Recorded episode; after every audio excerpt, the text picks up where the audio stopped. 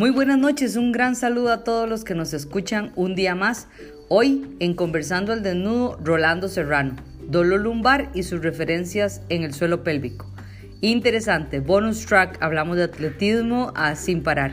Así que muchas gracias y escúchenos. Muy buenas noches a todos. Hola, ¿cómo les va? Un placer y un saludo. Buenas noches. Estar aquí hoy con este grandioso terapeuta, Rolando. Y, y, de verdad, a como ustedes nos pudieron haber escuchado, para los que entraron al puro principio, eh, pues les cuento que yo me quito el sombrero muchas veces delante de la valiosa labor que ha hecho Rolando en estos eh, días de pandemia y yo decía, ¿cómo hace este chiquillo? Y, y, no, de verdad, o sea, tengo muy buenos recuerdos tuyos de la universidad, sé lo emprendedor y lo valioso y lo que le pone a las cosas. Y de, de verdad yo siento, o sea, no porque estás aquí, porque la verdad uno siempre tiene que decir las cosas tal cual son. Eh, yo te he visto trabajar y me has inspirado a mí para, para hacer otras cosas que tal vez yo no vi tan cercanas y, y, y pucha, yo creo que y a los dos, porque creo que tanto vos como Erika Céspedes, que también se lo he dicho, me parece que han hecho una labor titánica en este momento tan complejo. Gracias, Vivi. Yo creo que la responsabilidad que tenemos todos los fisios de Costa Rica es hacer a la fisioterapia en Costa Rica grande. Y creo que hacer grande la fisioterapia eh, implica explorar para nosotros eh, campos que tal vez no son muy conocidos, no son tan fáciles.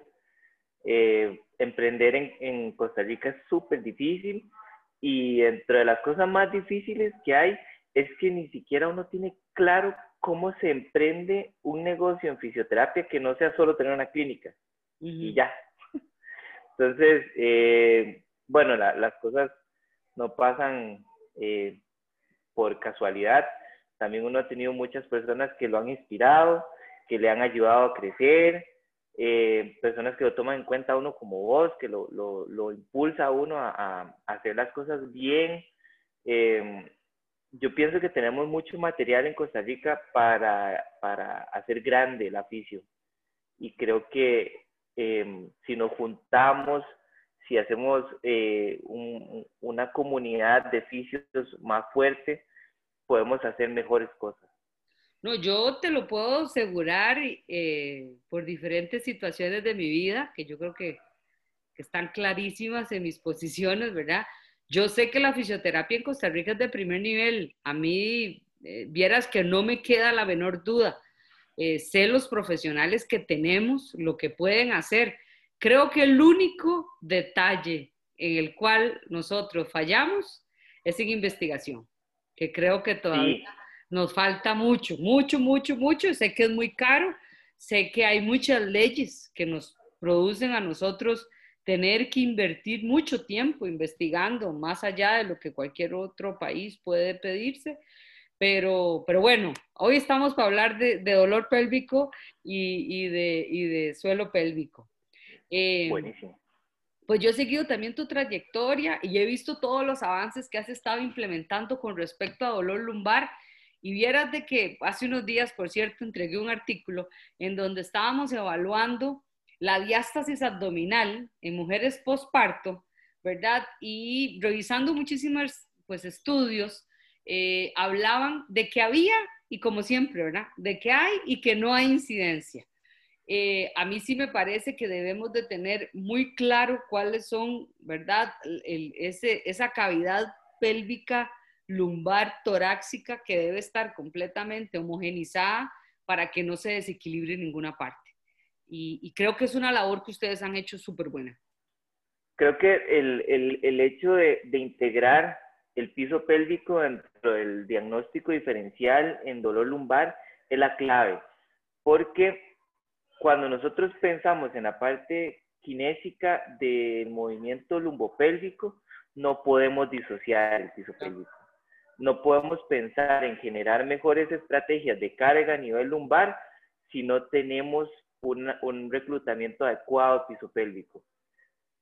Piso pélvico tenemos que dejar de, entenderlo como la parte urogenital. el, el, el, piso pélvico tenemos que entenderlo como, la como el ya.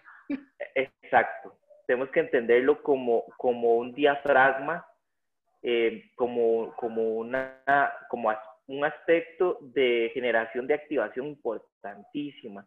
De hecho, Paul Hodges tiene un estudio 2014, si mal no recuerdo, donde él logra eh, diferenciar la presión que se genera en el piso pélvico en pacientes que han tenido o no dolor lumbar. También tiene un estudio donde él comprueba que la, el aumento en la tensión del ligamento sacrotuberoso tiene una incidencia directa en el diagnóstico diferencial de dolor lumbar. Entonces, cuando, cuando entendemos el dolor lumbar como, como una, como, yo, a mí me gusta hablarlo en positivo, entonces yo, yo siempre le digo a mis pacientes, esto es circunstancial, porque el 84% de la población mundial le va a doler la espalda al menos una vez en su vida. Sí. Y generalmente va a ser benigno. Entonces, eh, a, través de esta circunstancia que el paciente está viviendo, el piso pélvico es determinante, porque podemos ir más rápido a, a tratar de mejorar la calidad de vida de estos pacientes. Yo creo que, eh, no sé si es epistemológicamente eh, nosotros como que separamos las partes, ¿verdad? Y, y, en la malla curricular, y, ¿verdad? Separamos eh, al ser humano, bueno, y a los animales a los que les toca ver animales. Eh, pero yo creo que somos un todo y ese es un error a veces, ¿verdad? De que disociamos, por ejemplo, a nuestro querido, bueno, mi, mi, mi pan de cada día, que es el suelo pélvico, ¿verdad? De estas otras patologías me parece a mí que yo sí quisiera que vos me expliques, yo nunca he llevado un curso de Mackenzie, eh, me acuerdo de Mackenzie del colegio, ¿verdad? De, de los ejercicios de Mackenzie, eh, los otros ejercicios, ¿cómo era que se llamaban? También muy famosos. Williams. De Williams, ¿verdad? También, y, ya yo, yo, estoy en una área eh, súper específica y lo, lo, he perdido. Siempre he querido llevar un curso de Mackenzie para poder incorporarlo, ¿verdad? A la, a la, a la instancia del suelo. Ahora. A mí Mackenzie me gusta, perdón, si me hacías. No, no, dale. La pregunta que yo quisiera hacer es, ¿qué crees que es la esencia de Mackenzie que podemos aplicar los que hacemos suelo?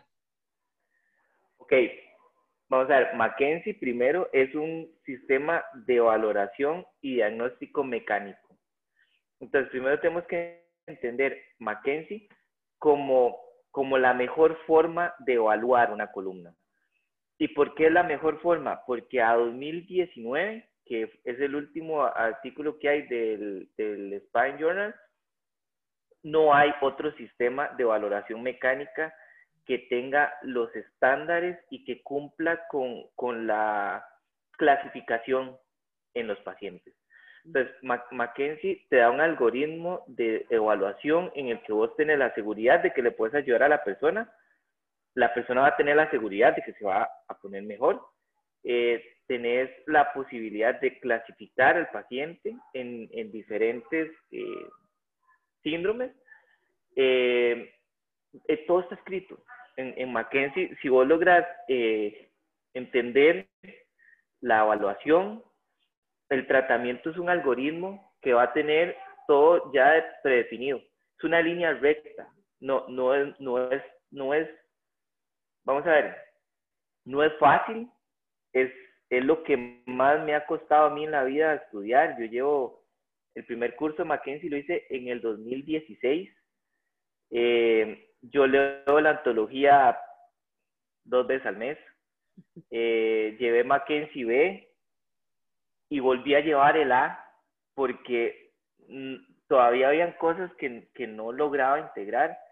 Mackenzie es, creo que es oro puro que todavía no hemos logrado entender. Tiene, tiene todo lo que necesitamos tratar en, un paciente con dolor lumbar, porque lo aborda desde el punto de vista biopsicosocial. Eh, tiene preguntas específicas, que es donde viene la parte de piso pélvico, porque, digamos, para, para Mackenzie es súper importante la clasificación del paciente. Si el paciente tiene banderas rojas, yo no puedo tratar. Y una bandera roja puede ser anestesia en silla de montar. Estamos pensando que es algo muy, muy bajo pero yo lo empecé a usar con piso pélvico porque en mi revisión bibliográfica, la especialidad de terapia manual, yo, yo hice una revisión bibliográfica sobre dolor lumbar relacionado a piso pélvico. Y ahí fue donde yo dije, no, es que aquí hay que integrarlo. O sea, las mujeres que hacen deporte generalmente tienen o hipertono del piso pélvico o hipotono. Exacto. Pensando en que nunca han tenido un bebé. Las que ya tuvieron un bebé tienen cambios eh, en tensión y en, integración de movimiento. Entonces, si, queremos ver el dolor lumbar como lo que es un, un trastorno multifactorial, el piso pélvico tiene que estar en cualquier evaluación que usted quiera hacer. Si usted no quiere hacer Mackenzie, eh, si usted no quiere hacer eh, otros abordajes de terapia manual, dentro de su evaluación tienen que haber preguntas de piso pélvico. Usted tiene que saber si a la señora le duele la relación sexual o no. Tiene que saber si cuando estornuda tiene pérdidas, si le duele defecar. Con esas tres posibilidades yo hago referencia porque yo sé que el 60% de su dolor lumbar posiblemente no tenga que ver conmigo, o posiblemente no tenga que ver con una alteración mecánica que vaya a responder a Mackenzie, va a responder a ejercicio. Y ejercicio lo hacemos después de que haya pasado por su proceso de piso pélvico. Ahora, si, si metámonos de lleno porque digamos que hablamos desde dos puntos que están muy cercanos, pero a veces los distanciamos mucho. Cuando nosotros hablamos, no sé si alguna vez has escuchado hablar, hay un señor que se llama Lec Guillard. Eh, él es un señor francés. Los franceses son los padres de la reeducación peliperineal, ¿verdad? Balangoche y todos ellos. Entonces, ese señor creó o, descifra, eh, en realidad, lo que llamamos nosotros una teoría de flujos. Entonces, esa ah. teoría de flujos, ¿verdad? No sé si la has escuchado, habla sobre la ley de Pascal. Entonces, él, él afirma, en palabras simples, ¿verdad?, de que en el momento en que nosotros encontramos un desequilibrio muscular, ese desequilibrio va a facilitar que la, el flujo de presión de aire que hay dentro de la cavidad pélvica nos permita que, que, descienda más el tejido conectivo. Y es una de las sugerencias de por qué pasan los prolapsos, ¿verdad? Eh, ¿Por qué sucede esa distensión? Ahora, nosotros en suelo pélvico estamos metidos en un embrollo y ayer estaba hablando eh, con unas compañeras y les decía, a ver, nosotros podemos hacer muchas cosas, podemos fortalecer el suelo pélvico o como vos lo dices, podemos bajar la hipertonía, pero qué difícil trabajar el tejido conectivo. Sí. ¿Verdad? Es, es, es bien complejo. Ahora, y me queda muy claro a mí que la estabilidad pélvica es ligamentaria y es facial también. De hecho, eso lo describe súper bien eh, Busquet en el, en el diagrama de cadenas miofaciales de Busquet. Busquet dice que el, la pelvis y el sacro forman una prensa. Esa prensa va a estar mediada por la cantidad de tensión que hay en, en el flujo de la fuerza hacia arriba y el flujo de la fuerza hacia abajo. Entonces, yo personalmente creo muy poco en el dolor sacroiliaco. A, a, mí me cuesta mucho pensar que una articulación que soporta tanto peso y tanta tensión se pueda mover como para que uno piense que ahí hay dolor, no sé, como que yo prefiero pensar en otras cosas después de haber leído a Busquets, tal vez sí haya algo de dolor sacroiliaco, pero va a tener una relación miofacial muy fuerte. El, el tema de estabilización pélvica es esencial para poder tratar alteraciones del ritmo lumbopélvico. Ahora, yo, yo eh, eh, últimamente me he estado pues incorporando con ciertas personas que están trabajando mucho en ejercicio y hablábamos también de lo, la, la, importancia de tus atletas, por ejemplo, que conozcan y que sepan y que se entrenen también pensando en el suelo. Eh, yo he atendido muchos pacientes eh, jóvenes, muy chamacos, 18, 17, 16 años, eh, mujeres con incontinencia urinaria, que se les hace normal.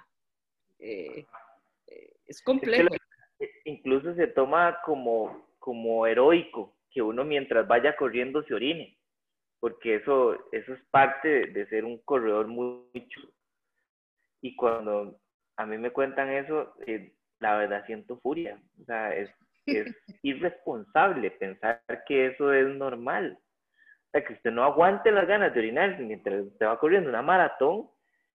Vamos a ver, yo tengo uno de los mejores amateurs, yo diría que es un élite, pero él quiere siempre mencionarse como amateur. En, en maratón de Costa Rica, nosotros hicimos el segundo proceso con él para que corrieran 2.30 la maratón. Él llegó a Berlín con los aductores destruidos, con pualgia a nivel Dios. Yo me acuerdo que yo me rompía la cabeza, pues yo decía, pero es que esto no es normal, o sea, esto, no es la evolución de una pualgia. Cuando regresó, yo pedí un ultrasonido de abdomen y tenía una diastasis de 8 milímetros. Wow imposible que yo lo fuera a sacar si no hacía tratamiento de eso. Creo que aquí también es un punto importante entender que la especialización de la fisioterapia en Costa Rica nos tiene que llevar a entender los límites que tenemos. Exacto, eso está clarísimo. Es, es importantísimo que, que, que si estás tratando a un paciente con dolor lumbar que no responde a las diferentes evaluaciones que haces, que no responde al tratamiento, algo más anda ahí no te vas a gastar 60 sesiones haciendo ejercicios si la persona no está respondiendo. No, total. Yo, yo soy una que, eh, si no es lo mío, refiero, ¿verdad? O sea, lo digo, hace 10 años casi de estar en esto y, y, si no es lo mío, definitivamente, eh, y cada vez uno como que se va haciendo más chiquitico y más chiquitico y le gusta tal vez algo más pequeño. Eso es, pues es complejo económicamente hablando, ¿verdad? Pero Uf. una realidad. Pero, pero sí, te, sí, por ejemplo, y yo te puedo decir que yo viví 44 años de mi vida con un gran atleta eh, y te puedo decir que escuché mil historias de salir corriendo a orinar a un cafetal o a, o a, defecar, ¿verdad? Y salir corriendo y en ningún momento la normalidad era orinarse. Eh, eso, eso jamás va a suceder. Ahora, yo sí creo que sería súper importante poder hacer entender a esta población, ¿verdad? Que practica tanto impacto, que hace tanta hiperpresión sobre el suelo pélvico, la, importancia de, hacer por lo menos ejercicios de propiocepción del suelo pélvico para, para ir habituando el estímulo a la acción.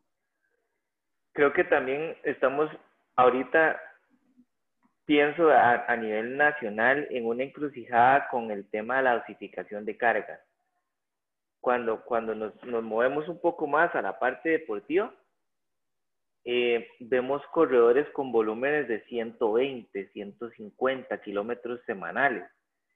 Eh, personas que, no tienen curvas de entrenamiento, que solo corren porque hay que correr y el volumen es, la magia.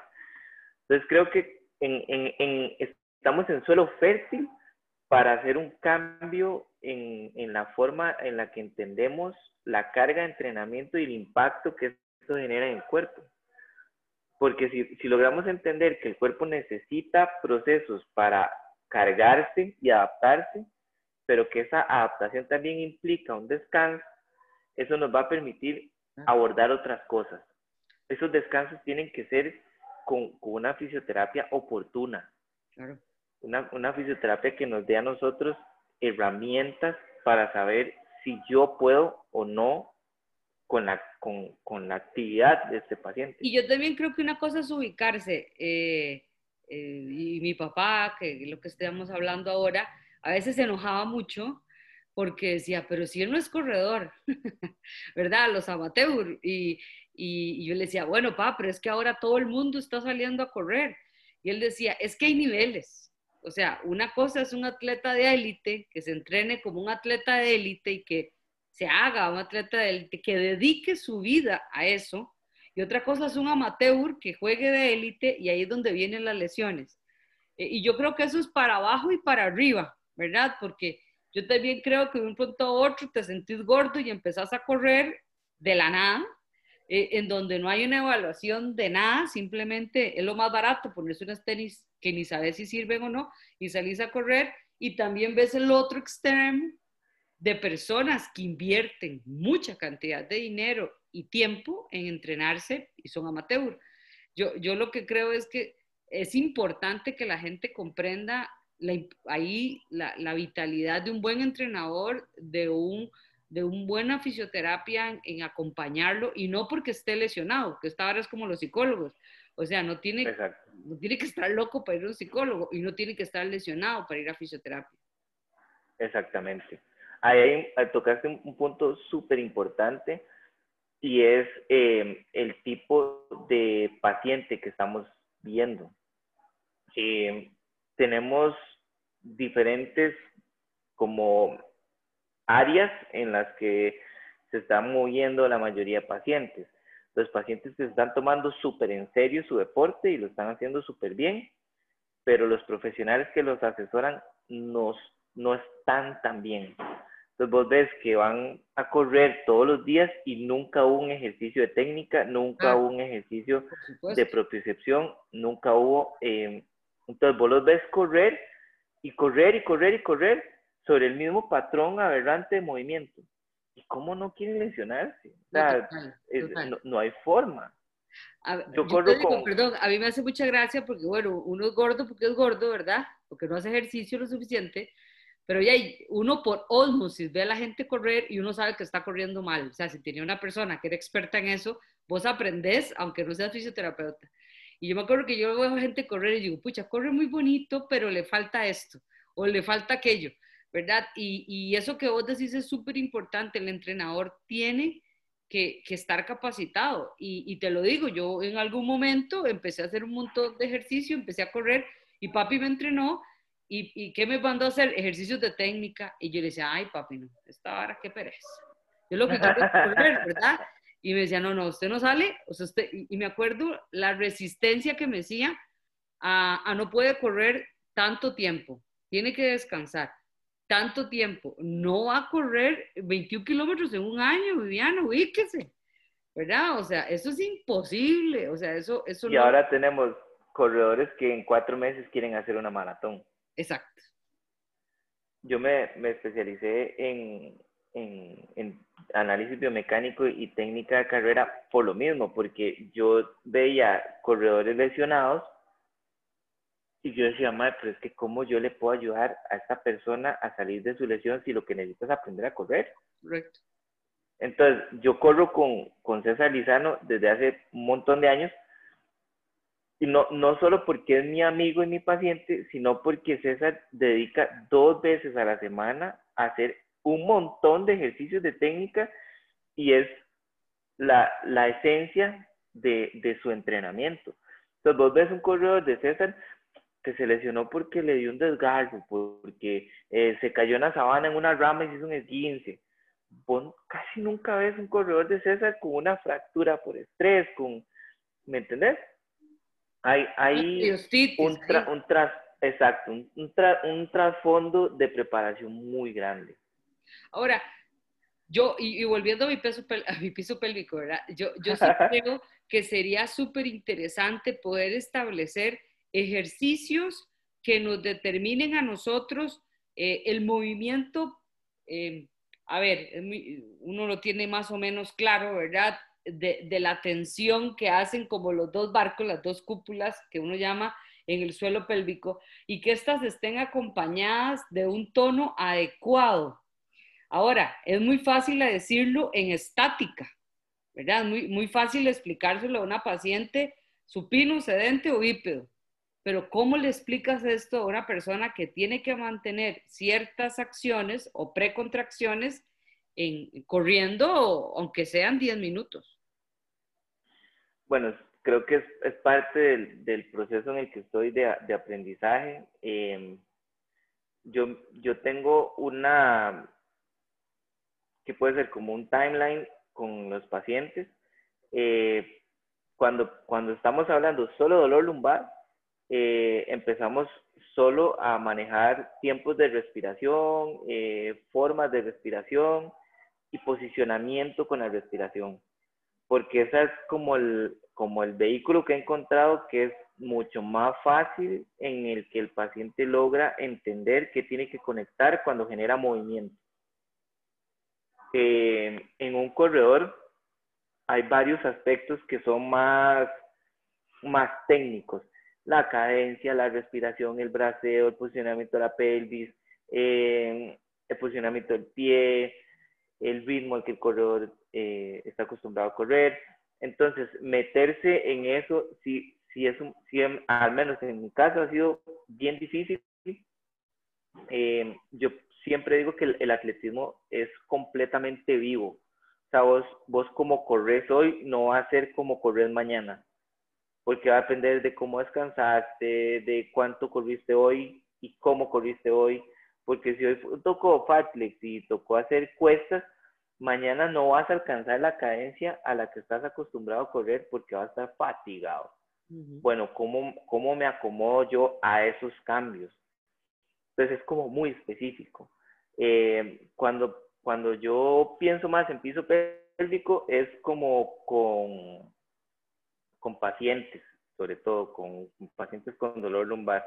Ahora, yo, yo te lo digo, yo, yo, yo, lo pienso, por ejemplo, cuando uno ve una maratón que se levanta a esas horas de la madrugada a ver cualquiera de, de estas locuras, uno no pierde esa maña y sí me interesa muchísimo, por ejemplo, sería súper chido, y vos que estás en esa área, me imagino que lo haces, en el movimiento en que el paciente inclina el tronco cuando va corriendo y tiene una zancada muy alta, ¿verdad? Esa inclinación que hace el cuerpo completamente, me parece a mí que compensa el movimiento eh, desde la parte abdominal para mantener una postura adecuada. Ahí el suelo pélvico está haciendo una labor estabilizadora gigantesca.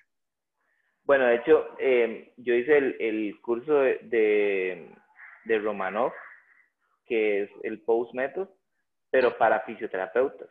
Ah. Entonces, eh, Romanov le mete toda la parte biomecánica al Post Method y es riquísimo. Es, ese curso yo se lo recomiendo a todo el mundo porque él lo que habla es de cómo la acción ventilatoria en el falling que sería eso que estás diciendo, ah. la, caída del tronco, eh, potencia la, eh, la contracción del tendón. Entonces, el post method se va, es súper simple, es usar la inercia del cuerpo para eh, potenciar la utilización de la fuerza elástica del tendón. Entonces, vos corres a punta de contracciones del tendón, digamos. puro órgano tendinoso de Golgi. Ajá. Entonces, usan menos eh, contracciones musculares, las contracciones musculares son menos, eh, que usan término en inglés, fatigantes. Entonces, vos usas y conservas mejor la energía. Entonces, cuando uno piensa en running, piensa en postura o posicionamiento, running economy, que sería como eh, la energía que vas a conservar en el correr, y la disminución de la posibilidad de lesión. Esos son los tres factores con los que jugar. Entonces, en Post Method lo que se busca es que ese running economy salga de un posicionamiento científico del cuerpo. Entonces, ese posicionamiento científico va de 5 a 10 grados, nada más, de falling. ¿Qué pasa cuando usas más de 15 grados de falling? Que empezás a usar más la cadena longitudinal posterior. Entonces, sí o sí va a haber algo de flexión de la pelvis. Al kilómetro 40 ya no vas a aguantar los flexores de cadera y se acabó.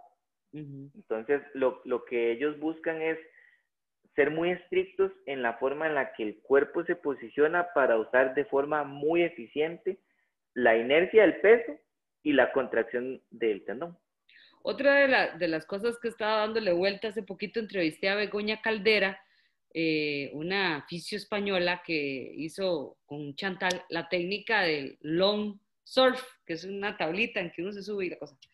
Y entonces estábamos hablando mucho de la estimulación propioceptiva del pie eh, y del cambio ¿verdad? postural que nos permite a nosotros la estimulación propioceptiva a nivel del pie. Yo creo que tanto en el atletismo como en nosotros los que vemos suelo, es vital poder al final de cuentas, hacer estos cambios posturales para que nos hagan esa activación de tendón, que al final de cuentas nos dan una tensión, porque si al final de cuentas vos ves el 80% de la musculatura del suelo pélvico es tipo 1, así que es muchísimo más postural que dinámica. Entonces es importante, yo cuando te veo vos haciendo los ejercicios con los pies para los diferentes corredores, yo digo, todo esto nos sirve a nosotros desde la parte postural es que al final, vivir, eso es lo rico de esto, que todo está conectado. Post Method nace del posicionamiento del pie. Si vos, si vos no sabes poner el peso de tu cuerpo en el pie, todo lo demás va a ser muy difícil de integrar. Entonces, todos los primeros ejercicios de, de, de Post Method son posicionamiento del pie, balanceo, estabilidad en un pie, transferencia de peso, transferencia de carga, eh, digamos, estabilidad dinámica. Que no es correr de puntillas. Y no es correr de puntillas, es correr sobre, sobre la mitad del pie. Entonces, em, cuando vos integras toda esa información de estabilización en el pie, es mucho más fácil posicionar todo el resto del cuerpo. Porque tenés un montón de información propioceptiva. Y post method se trabaja al principio muy descalzo. Que a la gente no le gusta andar descalza. Y es, es vital una, una de las áreas que también me parece a mí que poco eh, le damos y yo creo que es tan importante es todo esto que hablabas de la diástasis abdominal, que, que, hay gente que tiene diástasis y no se da cuenta, creen que la diástasis es solo de mujeres embarazadas. Y, es una pubalgia eh, crónica. Exacto, y, y, qué importante poder tener los ejercicios adecuados para, para poder hacer una buena contracción de, de las fibras, ¿verdad? De, de las musculaturas aledañas para poder buscar ese acercamiento. Eh, eso es importante. Ahí, yo, yo creo que ahí nos hace falta eh, a, nivel país información accesible de eso, porque primero es, es, es difícil encontrar información sobre ejercicios de, que vos puedas hacer para eh, trabajar diástasis. Eh, y creo que es como una nube gris que hay entre, entre la estabilidad del tronco, la activación del core, eh, la transferencia de carga. Es, es, esta información que sí es importante aterrizar y creo que debería estar incluso en, en pregrado. Que, que, uno tenga ese chip metido de, ok, el piso pélvico es parte del tren superior y el tren inferior. También, Vivi, hay, hay, hay hay que entender varias cosas que están pasando con, con el entendimiento de esta área. Y es que nosotros pasamos de hacer crunchers para fortalecer el abdomen y tener cuadritos, a tener ahora transferencias de carga eh, externas y estabilización, eh, posicionamiento ventilatorio, cambios de patrón de ventilación, que son cosas muy, muy recientes, que no son tan recientes, que hasta ahorita estamos como poniendo en la mesa a jugar. Entonces creo que el, el, el hecho de, de, la comunicación y el, de hacer la información accesible nos va a dar a nosotros mejores herramientas para entender una diástasis, por ejemplo. Y, yo, creo, que, hace cinco años de estarse tratando. Yo creo que una cosa también muy importante es poder hacer las cosas simples. Yo siempre, y, y siempre me lo digo, hay que hacerlo, el, la persona inteligente es la que tiene un concepto muy complejo y lo explica fácilmente, ¿verdad?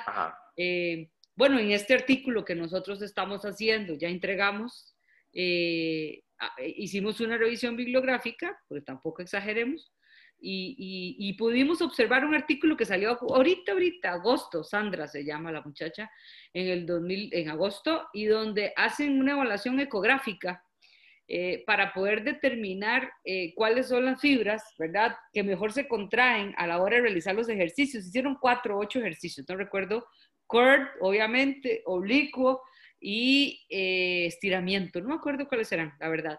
Y verás qué interesante, porque al final de cuentas mi, artículo era de ecografía, pero como ellos dicen, no se puede utilizar solamente la ecografía acostado, por ejemplo, y si, y si nos vamos todavía más allá, ¿verdad? La evaluación debe ser dinámica, nunca puede ser eh, en, reposo completo, porque si no, no se ve la tensión que hay en el suelo por la postura. Ahora, ¿qué, ¿cuántas veces hacemos nosotros evaluaciones en supino, insisto, hasta para pacientes que tienen dolor lumbar? ¿verdad? Llegamos, palpamos, eh, ahí le duele el cuadrado lumbar a nivel facetario y se acabó y mucha gente utiliza medios clásicos, ¿verdad? Y, no valora la actividad funcional de ese paciente, que eso es un error. esa es otra de las magias de Mackenzie, que la evaluación de Mackenzie es de pie. Entonces, vos ves la transferencia de carga al paciente en extensión, en flexión, en lateralizaciones de pie primero. Entonces, ves cómo responde su cuerpo a la gravedad y después ves cómo responde eh, cuando hay que quitar la gravedad, que son dos pacientes diferentes. Claro. Entonces, ¿qué diría yo que es importante que, que tomemos en cuenta para la valoración de, de, del segmento lumbar? La valoración mecánica, la que usted quiera. Está el, el código de Quebec, está la valoración funcional de Waterloo, de Stuart McGill, que a mí paréntesis comercial, siempre me quedo viendo eso McGill en sus cursos. De hecho, dos cursos de McGill. Y él dice, sí, es que mi evaluación eh, dura tres horas y yo eh, evalúo esto y esto y esto. ¿Cómo? ¿Cómo? Y en los libros no hay tanto de evaluación. Eh, es súper importante la evaluación de neurodinamia, claro. porque la evaluación de neurodinamia te habla sobre función, pero no te habla de, de, origen, de clasificación. Entonces, la valoración mecánica siempre nos va a dar a nosotros una eh, imagen de posiciones estresantes, de posiciones de relajación, eh, de la experiencia que el paciente está teniendo al movimiento, eh, de qué pasa con el movimiento sostenido, con, con movimientos repetidos. Son, son muchas cosas que nos da esa evaluación. Por eso es que yo creo tanto en el método. Puede ser que en 10 años esté haciendo otro método, pero hoy te puedo decir que es lo que mejor me ha funcionado y lo que más me ha simplificado el, trabajo. Bueno, y, yo creo que tal vez, eh, así como a mí me encantan los agentes electrofísicos, yo sé que vos no sos muy amante de ellos, eh, las, las teorías van cambiando, ¿verdad? Y se van demostrando los efectos para qué sí, para qué no y para cuándo sí o para cuándo no. Eh, pero, pero creo yo que, por ejemplo, a la evaluación, y, siempre lo insisto, ¿qué es el huevo o la gallina primero, verdad? Eh, ahí sí la respuesta está, depende si es un estudio científico o, o de otra forma si usted no tiene una evaluación detallada, y yo le insisto y lo persisto, si usted no hace una evaluación detallada, usted no sabe qué tiene su paciente y qué le va a tratar. O sea, cuando, ¿cuántas veces en otros momentos de la vida, yo hace mucho no lo hago, pero cuando te llega una lumbalgia, ¿y, qué tiene tu paciente? Una lumbalgia. ¿Y? ¿Y, de, cómo? ¿Por qué? ¿Hace cuánto? y, Cuando le duele más. Exacto. Eh, y, por qué la tiene? O sea, eh, ¿qué fue lo que se lesionó? ¿Qué, ¿Qué es lo que estás trabajando? La lumbalgia. Yo te voy a contar por qué fue que yo me hice terapeuta manual ortopédico. No es que a mí no me guste la electroterapia, para nada. O sea, de hecho, lo respeto muchísimo. Pero se me hacía súper difícil.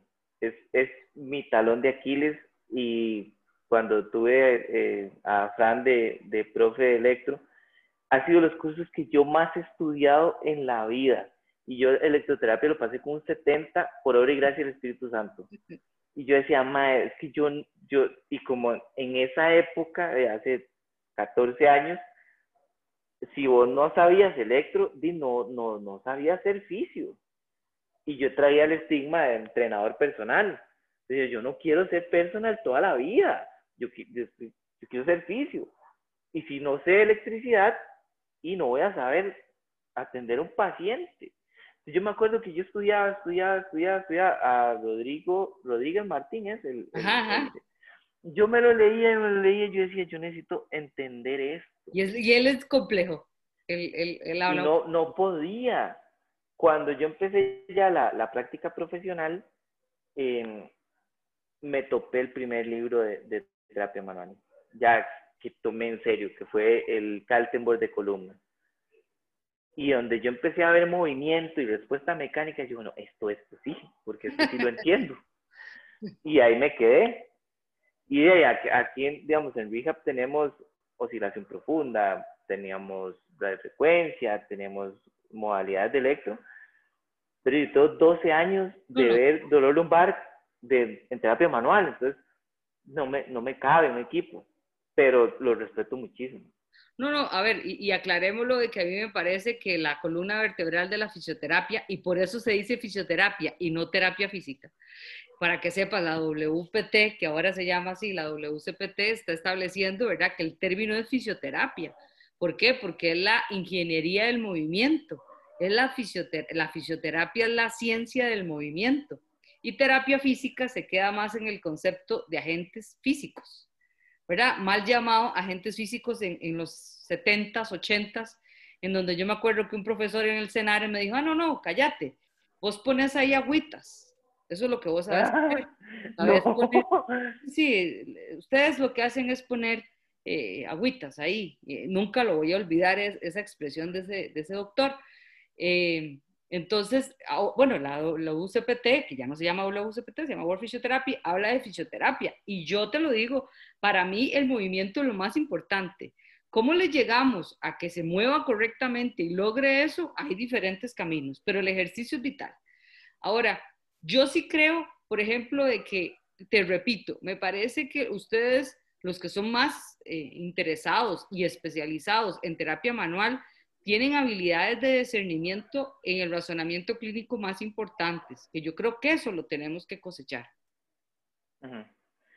Que ah, la, la, terapia manual tiene, tiene como un gusanito que te hace a vos querer ir un poquito más y un poquito más y un poquito más y yo se lo decía, hace unas semanas terminé el, curso de dolor lumbar para fisios y yo le decía a ellos que no es que yo no crea en la electroterapia.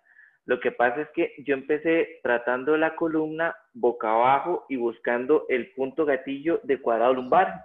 Sí. Y después me pasé a la maniobra de el millón de dólares. Y después pasé a hacer mulligan en lateral y flexión y después pasé a Mackenzie. Entonces, toda la evolución que yo he tenido ha sido de, cosas muy pasivas a cosas sumamente activas. Y en esas cosas sumamente activas he logrado ver resultados más rápido que en las cosas sumamente pasivas. Al final, la, la ciencia evoluciona todos los días.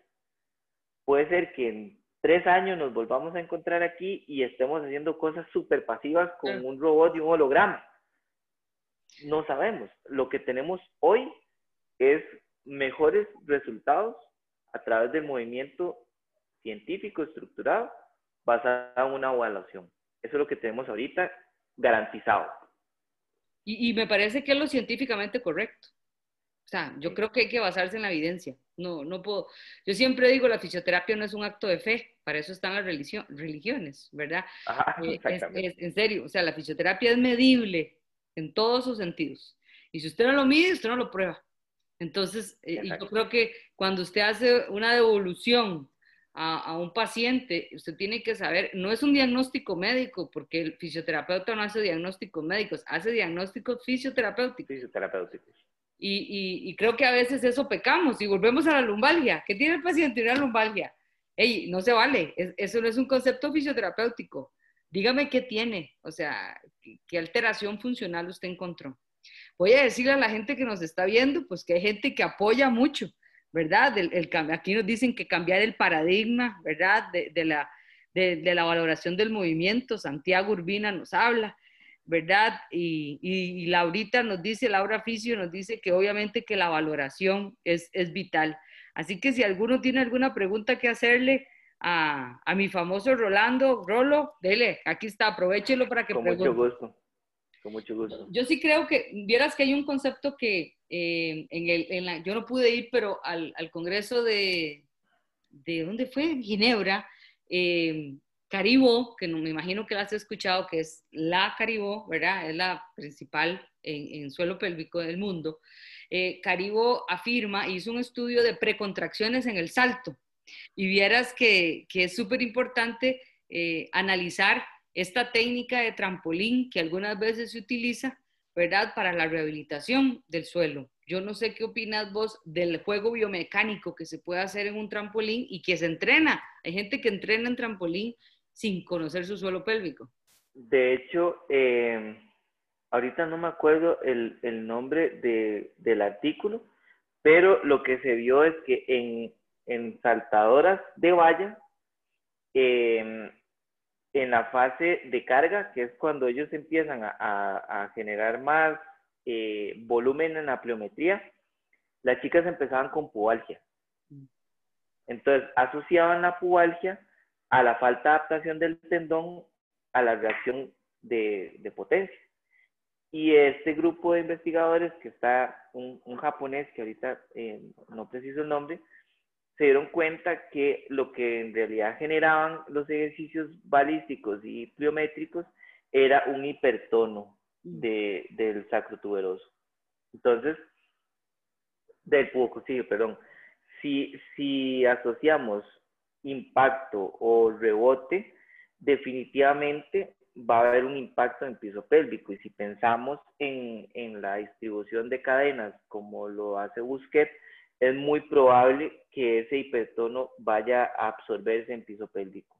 Yo creo que la dosificación es bien importante. Por supuesto. Muchos hablan de que el mejor amigo o de los mejores amigos del suelo pélvico, obviamente todo el mundo habla del transverso abdominal, eh, son las cadenas extensoras. Eh, mm. ¿Verdad? Eh, yo lo que he hecho la prueba es poner un biofeedback y empezar a hacer ejercicios de cadenas extensoras para poder ver si, si realmente es cierto o no. Y vieras que particularmente he tenido una paciente que hice más bien, en lugar de una cadena extensora, una acción de ABD de cadera. Y tuvo un mayor reclutamiento suelo pélvico. Y yo dije, hey, mira, qué divertido. Yo creo que eso es una cosa que también tenemos que explorar, ¿verdad? Las sinergias que hay en el suelo para poder eh, intervenir adecuadamente. ahí vendrían las, las cadenas de apertura y de cierre que es, eh, yo estoy justamente en ese proceso como de aprendizaje, porque sí, sí tiene que haber alguna relación más estricta entre lo que nosotros generamos en apertura y estabilidad con piso pélvico y activación de, de musculatura intrínseca lumbar. Vieras que aquí hay una pregunta un poco complicada, ¿verdad? Le vamos a dejar a las orejas a Elena Arias, ¿verdad? Porque está preguntando que si está soltero. Y yo le digo, Elenita, está muy casadito, chiquito. ¿ah? Sí, casado. Eh, aquí hay un muchacho que se llama Aaron Napal, ¿verdad? Que te habla, dice así, la terapia manual aplicada con criterio y análisis en el piso pélvico a mí me ayudó mucho. Dice, en especial el análisis de Maitland y Siriax, la evaluación subjetiva y biomecánica es importante para un diagnóstico diferencial. Bueno. Totalmente de acuerdo. Total. Yo creo que, hay que ir incursionando y a irlo demostrando. Yo creo que eso, eso es uno de los trabajos que más nos toca hacer. Eh, y ya, para eso, para eso se aprende todos los días. El que quiera estacionarse, mm, no funciona. No podemos. Y menos en, en, en este momento donde la fisio está logrando eh, procesos, diferentes áreas. Eh, creo que hay mucha investigación de lo que había hace 10 años. Entonces, estancarse a usar las mismas técnicas ahorita incluso es una asociación a pereza, diría yo, porque hay mucho que investigar. Yo, yo también te puedo decir que en Costa Rica pueden haber más de 4.000 fisioterapeutas. Eh, y, creo que algunas veces eh, se habla de que estamos en momentos muy difíciles y creo que los dos lo hablábamos, ha sido un año de terror para todos, eh, pero, pero también me parece que hay momentos en los cuales si usted está libre, eh, o sea, yo, yo, te digo, mae, no se meta a ver YouTube, ni, ni, se meta a, a, a, ver Netflix, estudie, ¿verdad? Porque, porque hay mucha información buena en, en las redes usted puede accesar, o la famosa rusa esta nos puede ayudar a descargar los archivos que no podemos pagar. Pero, pero creo que sería súper importante que aproveche la gente el tiempo porque no podemos seguir en la vieja teoría de la lumbalgia porque si no, los pacientes van a buscar a Rolo. O sea, y no es nada malo que lo busquen, ¿verdad? Lo que quiero decirte es que y se quedan ciertas personas. ¿Por qué? Porque se especializan, porque estudian más constantemente. Mí me gusta pensar que cuando vos tenés la posibilidad de conocer algo que otra persona no, eh, lo puedas compartir para que todos podamos crecer. Creo que eh, al final, como vos decís, uno no puede ver a todos los pacientes y a mí me gustaría pensar que muchos fisios van a poder atender muchos pacientes con dolor lumbar, porque todos el trabajo nunca se va a acabar. O sea, si el 84% de la población mundial le duele la espalda una vez en su vida, eso es trabajo garantizado. Sí, sí, sí. Es, es la mejor forma de garantizarse la consulta. Totalmente, totalmente. Yo fui a PriceMart la primera vez que voy en pandemia y quería pararme así a la par de la gente que compraba eh, eh, ¿cómo se llama? Pampers de estos gigantes para personas con incontinencia y decirles, hey, esto se cura. ¿Verdad? esto, tiene, esto tiene solución. Lo he hecho más por menos, pero nunca lo he hecho en Pride. Eh, Rolo, de verdad, muchas gracias. Ha sido súper ilustrativo. No, no retorno más tiempo. Eh, yo creo que es rico poder hablar con soltura, con tranquilidad de temas que, que aunque creamos que somos distantes, somos, estamos totalmente relacionados. Pegaditos, pegaditos. Gracias a vos por el espacio, por tomarme en cuenta. Fue súper rico hablar de, de fisio, de lo que nos gusta hacer. Así que, bueno, ahí nos verán. Sí les comento que la próxima semana, no tengo el arte todavía, pero la próxima semana siempre les digo quién sigue. Y la próxima semana viene Olguita, una colombiana, y vamos a hablar de disfunciones eréctiles, así tal cual. Wow, temazo. Sí, así que cuál es el impacto de la fisioterapia en la disfunción eréctil, que, que es bien importante y, y, hay que atacarlo también. Buenísimo. Portate mal. Muchísimas gracias. Portate bien. Mucho. Chao, que estés muy bien. Chao.